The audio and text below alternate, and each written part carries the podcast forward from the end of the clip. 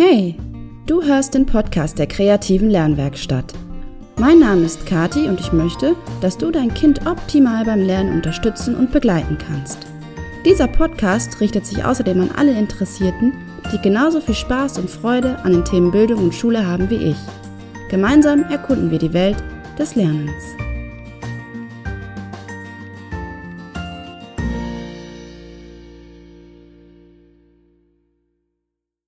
Du hörst den Podcast Werde zum Lerncoach für dein Kind der kreativen Lernwerkstatt und dies ist Folge 46. Hello again und freut mich, dass du zu mir gefunden hast und mir deine wertvolle Aufmerksamkeit schenkst. Heute geht es ums Thema Selbstwirksamkeit.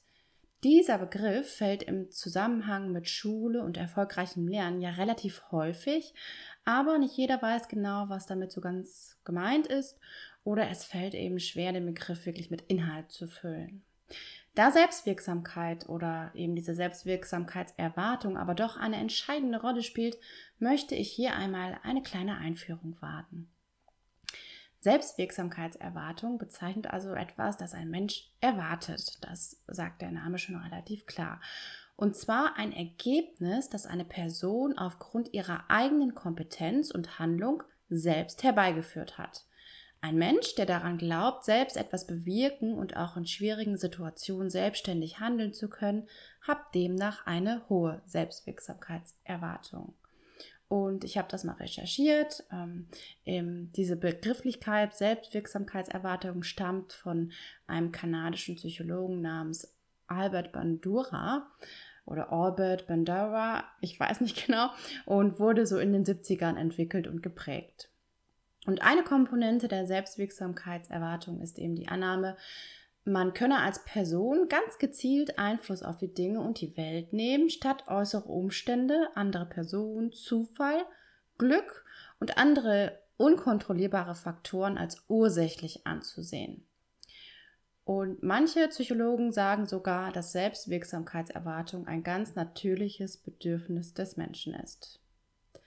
Untersuchungen zeigen, dass Personen mit einem starken Glauben an die eigene Kompetenz eben auch eine größere Ausdauer bei der Bewältigung von Aufgaben, eine niedrigere Anfälligkeit für Angststörungen und Depressionen und mehr Anerkennung in Ausbildung und Berufsleben haben.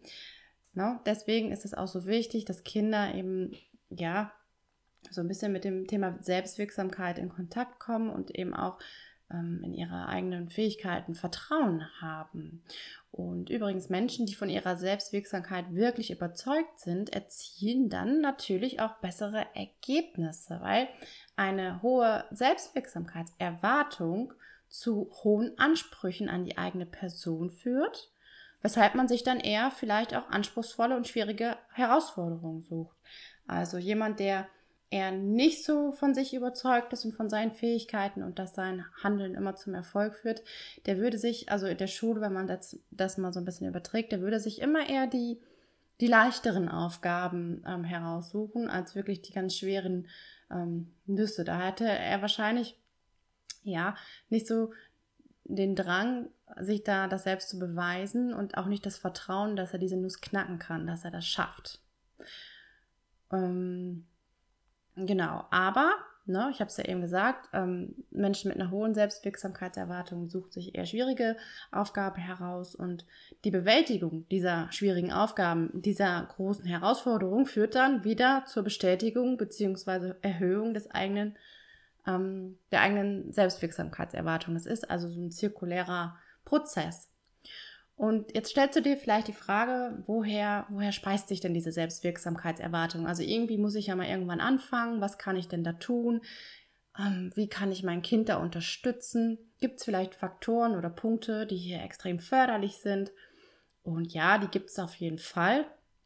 Und dazu gehören, du wirst es wahrscheinlich schon wissen, in erster Linie natürlich die eigenen Erfolgserlebnisse. Deswegen ist es in meiner Arbeit auch immer ganz, ganz wichtig, dass die Kinder ähm, wenn Sie zu mir kommen, äh, zur Lerntherapie oder zum Lerncoaching, ganz, ganz schnell erste kleine Erfolgserlebnisse einfach bemerken und erleben, damit Sie daraus schon mal so ein bisschen, ja, Selbstbewusstsein eben mitnehmen können.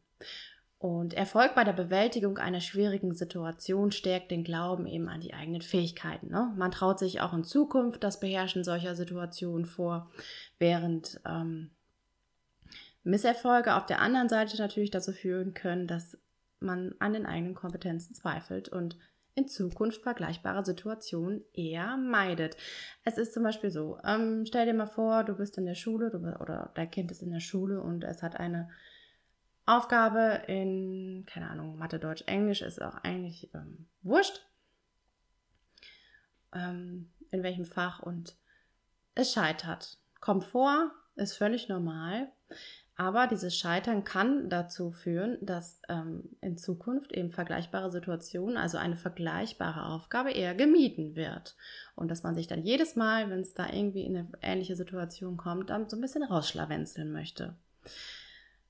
Ja, damit es zu einer solchen Beeinflussung der eigenen Selbstwirksamkeitserwartung durch Erfolgserlebnisse oder Misserfolgserlebnisse kommt, muss die Person jedoch diese Erlebnisse auch ihren eigenen Fähigkeiten zuschreiben und nicht durch äußere Faktoren oder Zufälle erklären. Das hatte ich ja schon ganz zu Anfang gesagt. Und was ich auch ganz wichtig finde, ähm, wenn wir Eltern und auch Lehrer und alle Personen, die so mit Kindern in Kontakt sind, ähm, wenn wir das wissen, dass auch natürlich positive Vorbilder einen Effekt auf die Selbstwirksamkeitserwartung haben. Denn ähm, schaffen zum Beispiel Kinder einer Klasse eine Aufgabe und äh, ein Schüler ordnet sich so leistungs- und kompetenzmäßig dieser Gruppe von Kindern zu, also hat viele Ähnlichkeiten, dann traut er sich das natürlich auch eher zu.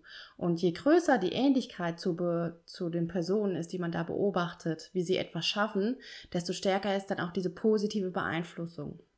Und das leider funktioniert dieses ähm, Prinzip Vorbild auch andersherum auf die demotivierende Art und Weise, sodass wenn diese wenn ähm, Menschen, die mir sehr ähnlich sind, wo ich denke, okay, die ähm, haben so die ähnlichen Fähigkeiten wie ich, das ist so das gleiche Leistungsniveau, ähm, und diese Menschen, da erlebe ich einen Misserfolg, dann hält mich das auch eher ab, mich dieser Aufgabe zu stellen. Und ich finde das deswegen so wichtig, weil man das immer so im Hinterkopf ähm, behalten kann. Ne? Natürlich ähm, muss man auch sehen, dass man ja nie homogene Gruppen hat und das ist ja auch super, dass die Klasse so heterogen ist. Aber man muss schon auch so ein bisschen darauf achten, was macht das gerade mit, dem, mit der Selbstwirksamkeitserwartung der Kinder.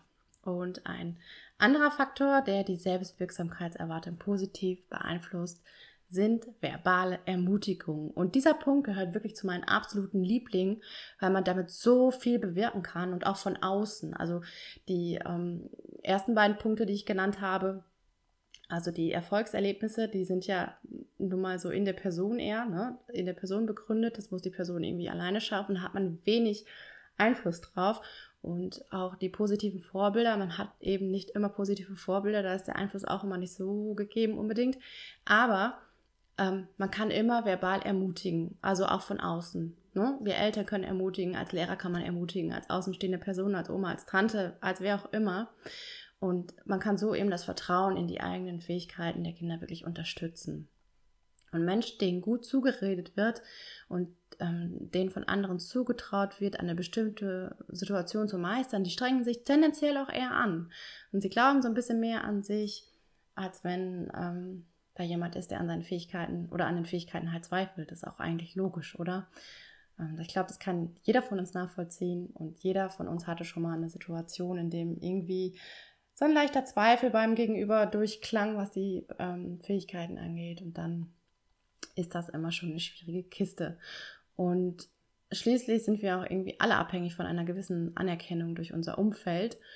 Und da ähm, darf man gerne ähm, auf jeden Fall immer verbal ermutigen. Und ähm, bei den verbalen Ermutigen, Ermutigungen ist es aber auch ganz, ganz enorm wichtig, dass man jemanden nicht unrealistisch fordert. Also man muss schon so ein gewisses Gespür dafür haben, hm, was kann mein Kind oder was kann das Kind gerade, was kann es nicht, ähm, was ist jetzt ein nächster Schritt, was ist wirklich realistisch, was ist ein realistisches Ziel.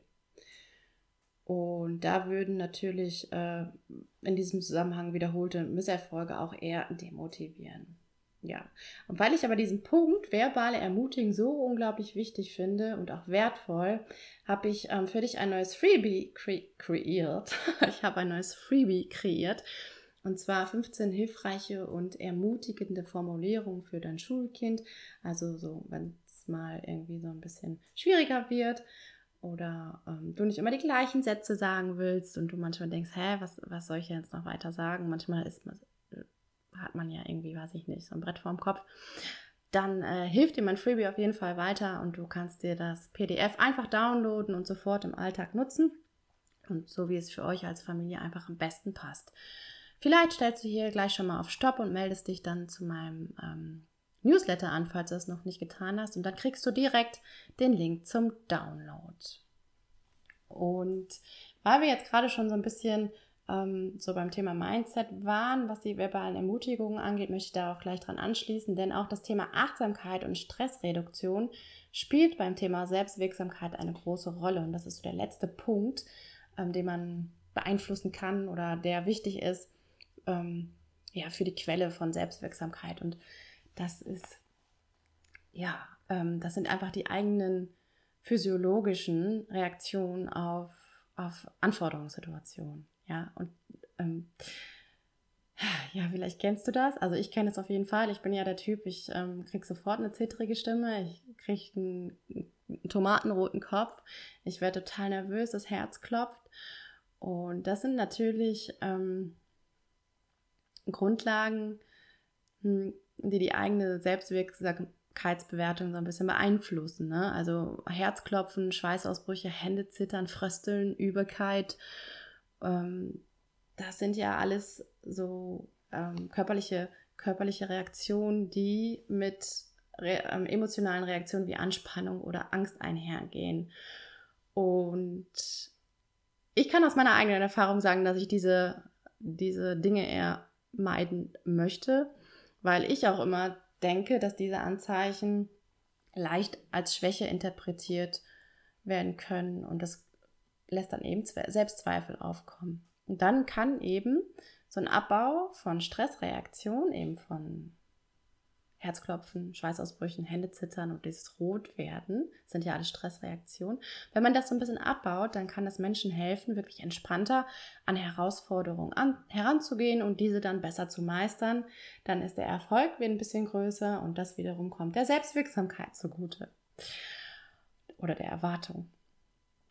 Genau. Und Selbstwirksamkeitserwartung ist übrigens auch ein Hauptbestandteil resilienten Verhaltens. Also ähm, wie gut jemand mit Krisensituationen umgehen und darauf reagieren kann. Und zum Thema Resilienz habe ich auch schon mal eine Podcast-Folge aufgenommen und du findest sie als Folge 27 bei Spotify und iTunes, falls dich das gerade so ein bisschen weiter interessiert.